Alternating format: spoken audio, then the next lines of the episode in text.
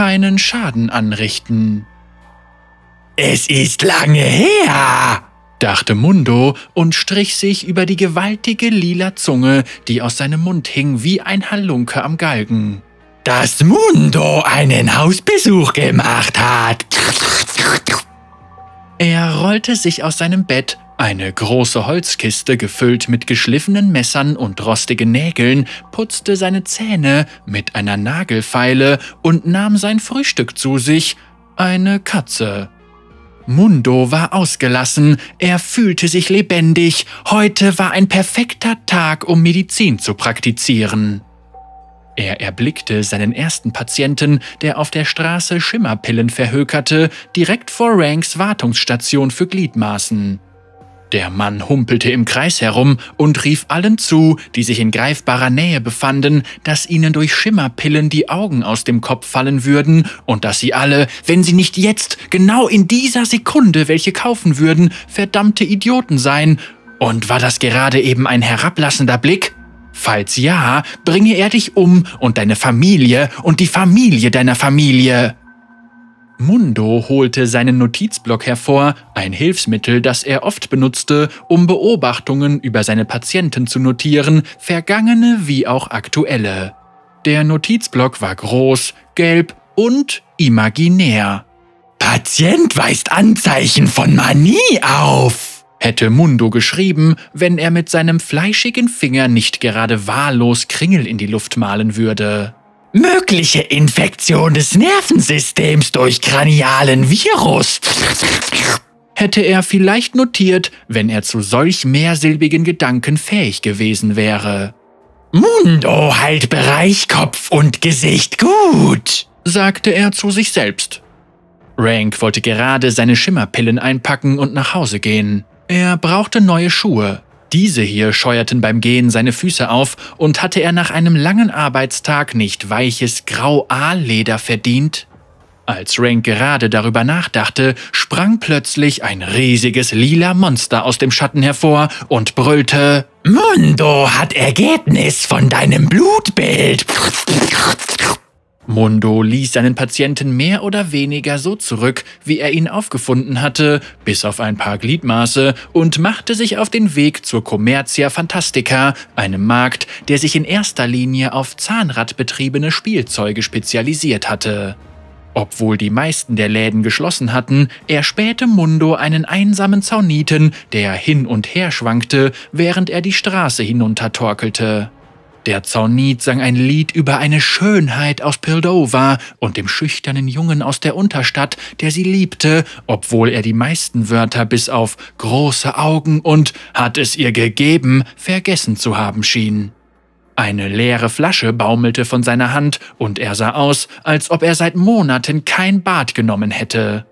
War dieser Mann von derselben Krankheit befallen, die den Schimmerpillenhändler heimgesucht hatte? War das ein Virus, eine drohende Epidemie? Mundo musste schnell handeln. Dies hier war ganz offensichtlich ein Mann, der medizinische Hilfe benötigte. Nimm zwei hiervon und rede morgen früh mit Mundo, sagte das lila Monstrum, als es dem Betrunkenen ein Fleischerbeil in den Rücken warf. Mundo fuhr hinab in die Grube vom Zaun. Wenn ein Virus im Umlauf war, war es wahrscheinlich, dass es seinen Ursprung hier hatte. Hier musste irgendwo ein Indexpatient sein. Wenn er nur das erste Opfer dieser mystischen Krankheit heilen könnte, könnte Mundo auch den Rest von Zaun heilen, da war er sich sicher. Aber wie sollte Mundo in diesem riesigen Grubenlabyrinth nur einen spezifischen Patienten finden? Welche Maßnahmen müsste er ergreifen, um den Zauniten, der am schlimmsten litt, zu isolieren, in Quarantäne zu setzen und ihn wieder in Ordnung zu bringen? Wie würde er... Mundo vernahm ein Geräusch.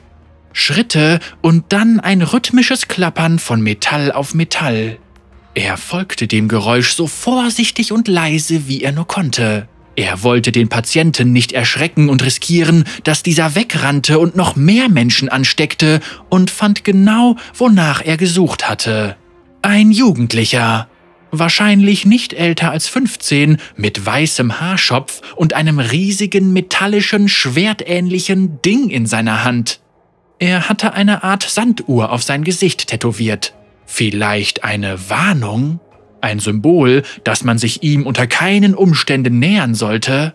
Mundo wusste, dass er ihn gefunden hatte. Den Indexpatienten. Das würde ein komplizierter Eingriff werden, der Geschick, Planung und ein wachsames Auge voraussetzte und Das könnte ein wenig stechen, sagte die Kreatur und sprang hervor. Ihr gewaltiger lila Körper sauste durch die Luft, sie hatte ein riesiges Fleischerbeil in der Hand und ihre Zunge schlackerte im Wind. Der Junge war überrascht, aber nicht unvorbereitet. Jeder, der sich in der Grube aufhielt, wusste, dass er jederzeit auf Schwierigkeiten gefasst sein musste, und das Kind hatte genug Zeit gehabt, sich vorzubereiten. Mehr als genug Zeit, um genau zu sein. Kein Zweifel, dies hier war ein schwieriger Patient. Er weigerte sich, Mundos Fragen zu seiner medizinischen Vorgeschichte zu beantworten und entzog sich wiederholt Mundos Versuchen, ihm Medizin zu verabreichen. Er wiederholte sich immer und immer wieder, vielleicht ein Fall von physischer Amnesie, und zeigte keinen Respekt vor Mundos Autorität. Die zwei rauften sich stundenlang über die Krankheit des Kindes. Mundo brachte einige aus seiner Sicht herausragende Argumente hinsichtlich der Vorteile einer Behandlung, aber das Kind verweigerte konstant Mundos Versuche, ihm zu helfen. Mundo hatte langsam die Nase voll von der Diskussion mit dem Jungen. Er startete einen letzten Behandlungsversuch und schwang sein Präzisionsskalpell mit der Kunstfertigkeit eines demasianischen Duellanten. Die Worte seines ärztlichen Eides Mundo macht alles ganz, Mundo harter Mediziner, rasten ihm wieder und wieder durch den Kopf. Sein Wunsch, dieses Kind zu heilen, erfüllte ihn mit Zielstrebigkeit und Entschlossenheit. Er schwang sein Beil mit aller Kraft. Die Behandlung war ein Erfolg. Aber dann, aus irgendeinem Grund, wurde die Behandlung rückgängig gemacht. Alles Gute, das Mundo mit seinem letzten Heilungsversuch vollbracht hatte, war plötzlich ungeschehen. Zu Mundos äußersten Verwirrung flitzte das Kind davon, vollkommen ungeheilt. Mundo brüllte vor Zorn auf. Ah, warum kann Mundo nicht alle heilen? schrie er in den Himmel. Nicht jeder Eingriff war ein Erfolg. Mundo wäre der Erste, der das zugeben würde. Und trotzdem versuchte Mundo sich auf das Positive zu konzentrieren. Abgesehen von diesem letzten Patienten hatte Mundo unglaublich vielen Menschen geholfen. Er hatte heute den ganzen Tag lang gearbeitet und jetzt war es Zeit, sich auszuruhen.